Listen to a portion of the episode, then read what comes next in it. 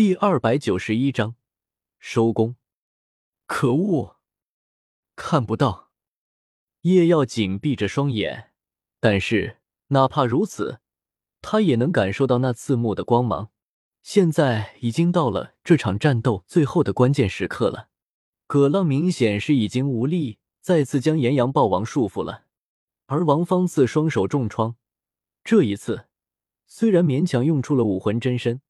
但是时间上并不可能持久，现在就看他这一击到底能否给炎阳豹王造成足够的创伤了。是的，迄今为止，叶耀完全不担心王方次这一击能够击杀炎阳豹王，从而导致叶耀这一次获取魂环的行为竹篮打水一场空。先不说他那强的可怕的护身火焰能够大幅度创伤王方次，削弱他攻击的强度。就说他最后那对王方四使用的火焰之柱，恐怕也足以抵消大部分的力量了吧？果然，只凭两个魂圣，面对这样的魂兽，还是勉强了一点嘛。所以，到了夜耀该出手的时候了。其实，早在之前炎阳豹王被葛浪完全束缚的时候，夜耀就已经有了出手的欲望。那真的是个绝佳的好机会。炎阳豹王被死死的压制在地，动弹不得。这个时候，只要叶耀全力以赴，完全足以将手中锋利无匹的誓约胜利之剑插入他的脑袋里。别说是七万年魂兽了，哪怕是十万年魂兽，脑袋被刺如这样一把剑，恐怕也死的不能再死了。但是，就在叶耀蠢蠢欲动的时候，他身上再度燃起了那护身火焰。这顿时让叶耀打消了念头。面对被火焰完全包围的炎阳暴王，叶耀想要伤到他，有着两种办法：第一，不管不顾，和王方次此前一样，无视火焰的伤害，依旧打出自己的一击。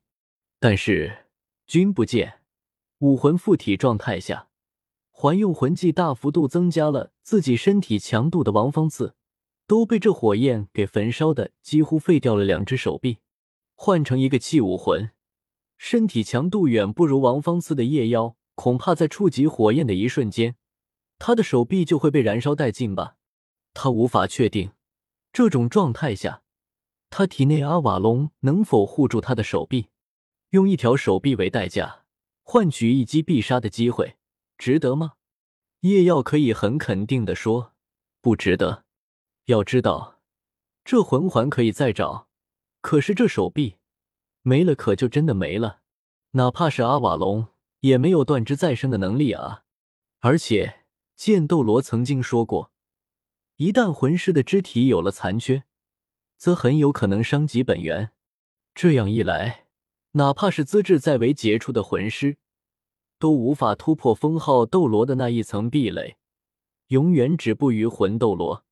对于叶耀这样志在登顶的人心里面，又怎么可能愿意如此？第二种方法，用剑斗罗传授的秘技婆娑，将火焰完全分离，开辟出一条细微的、足以无损手臂的真空通道。但是这也有个问题，叶耀实在不确定，他这半吊子的婆娑能否做到这种地步。这玩意可没有给他第二次尝试的机会啊！成功了，那么皆大欢喜，他可以无伤取得魂环；失败了，很遗憾，魂环还是有，但是一条手臂没了。所以，综合考虑了两系的时间，叶耀终究还是选择了等待。他就真的不相信了，这样强度的火焰，这只炎阳豹王可以长时间的使用。而如今，炎阳豹王和王方自全力对拼。叶耀觉得这就是好机会，所以叶耀一边手握圣剑，一边微微伏低身体，将自己调整为随时有可能暴起的状态，同时强烈的感知完全释放而出。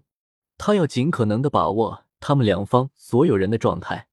过了不久，光芒散去，此刻距离叶耀最近的葛浪已经是半跪在地，在他身前。汗水和鲜血汇聚成了一小滩水池，他的脸色也不能用不好来说了，更准确的来说是很差。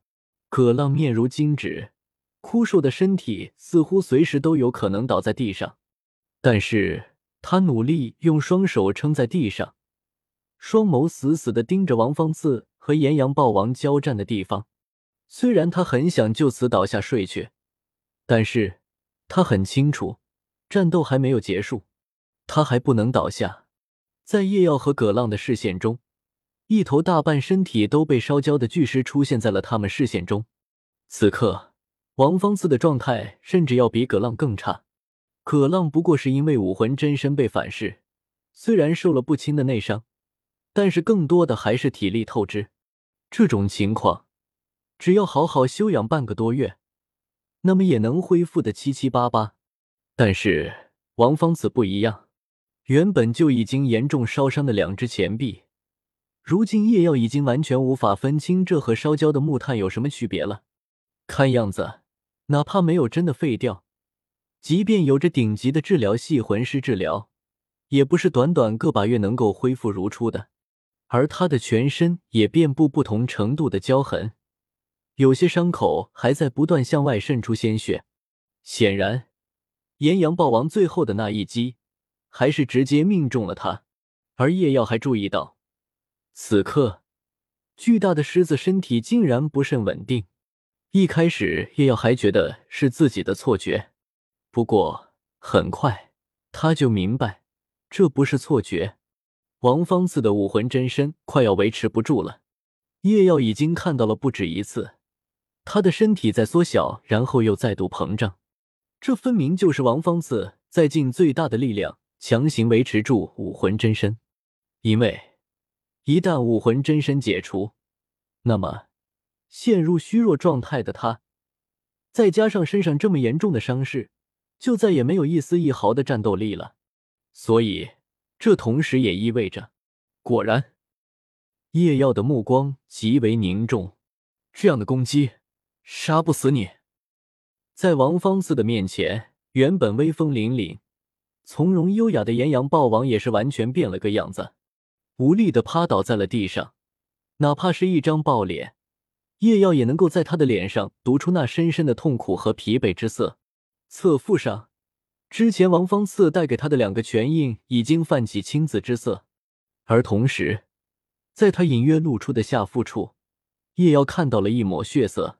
虽然看不清楚具体受伤的状态，但是从他身下不断溢出的大股鲜血，叶耀可以笃定。这只岩羊豹王肯定是重伤无疑，不过此时的王方次和葛浪心中都是有了一丝的死志，竟然真的没能杀了他。此刻，岩羊豹王看样子是重伤没错，但是他们两个又何尝不是？葛浪虽然可以勉力再用出两个魂技，而且看炎阳豹王这样子，倒也不担心炎阳豹王会躲掉，但是这没有用啊。他能做的只有束缚，但是他根本没办法完成对炎阳豹王的最后一击啊！而在他心中，在场的唯一一个能够做到这一步的王方子，王方子武魂真身的状态下，一双铜铃大的尸眸满是疲倦之色。这场让他拼尽全力的超规格的战斗，让他这个战斗狂都有了浓浓的倦怠之意了。那么现在的状态下，他还能做什么呢？双臂明显是不能用了。这种状态下，想要让他跑动，明显也是很为难他。随后，他做出了他的选择，把所有机会都赌在这一击上吧。一声沉闷的狮吼声响了起来，随即第二魂环亮了起来。他奋力张大他的一张血盆巨口，一点点细微的光芒在他的口中汇聚。没有多久。就凝聚成一道圆锥状的黄色光锥，这是他唯一的远程攻击魂技。第二魂技狂狮风域，因为是第二魂技，威力稍显弱小，而且他个人更喜欢拳拳到肉的战斗，所以随着他实力的增长，这个魂技他也越来越少使用。但是毫无疑问，这个魂技是他目前最好的选择。不更是唯一的选择，哪怕是第二魂技，但是汇聚了我全部的魂力，多少也应该能有着不少的伤害吧。王方次将自己所剩的所有魂力都赌在了这一击上，而看到王方次口中愈发胀大的光锥，炎阳豹王挣扎着站了起来。因为他站起的动作，叶耀得意一揽炎阳豹王受伤的腹部，一道巨大且狰狞的伤口几乎完全占据了他的腹部，甚至。叶耀还从伤口处隐约看到了其中蠕动的内脏，就差一点，刚才王方次那一击就能将他开膛破肚了。炎阳豹王接连发出低吼之声，四肢努力的想要站起来，但是他努力了三四次，可是最后都是四肢发软，还是倒了下去。而远处，葛浪自然也是见到了这一幕，但是哪怕如此。他还是尽力再度给炎阳豹王加上了一道束缚，只是最简单的的第一魂技，没有其他任何的附加效果。那不过寻常人三指粗细的锁链，换成平常，只要炎阳豹王微微用力就可以将其粉碎。但是如今这简单的动作却难如登天，脆弱的锁链竟然宛如这世界上最坚硬的钢铁一般。让他绝了起身躲避这一击的想法。他到底是怎么会沦落到这个地步的？本来他只是日常巡视自己的领地，然后想找点东西果腹。他还在想着自己现在的日子过得不错，可以很好的继续成长。他在憧憬着所有魂兽都在憧憬的那一天。他在幻想着成为神阳豹的那一天。但是变了。一切都变了。过度使用本源火焰的他已经伤了根基，哪怕他如今将面前的人类都碎尸万段也没有用了。他注定永远只能站在那道门槛外，绝望着看着眼前那道近在咫尺却又宛若天边的线。没错，没错，都是他们，都是这些人类。炎阳豹王的眼中露出了前所未有的怨毒、痛恨之色。同时，他也张开了嘴巴，赤红色的火焰在浓缩、凝聚，哪怕一切都无法挽回，至少他要让眼前的人类付出代价。这就是最后一击了。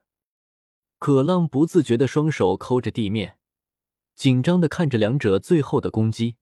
他们一开始认为这场战斗胜负在五五之数，实际上，若只是五五之数。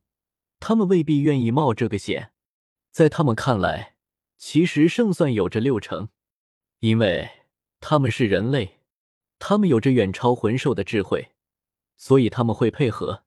所发挥的实力并不是一加一那么简单，但是他们实在没有想到，炎阳豹王的实力竟然强大至此。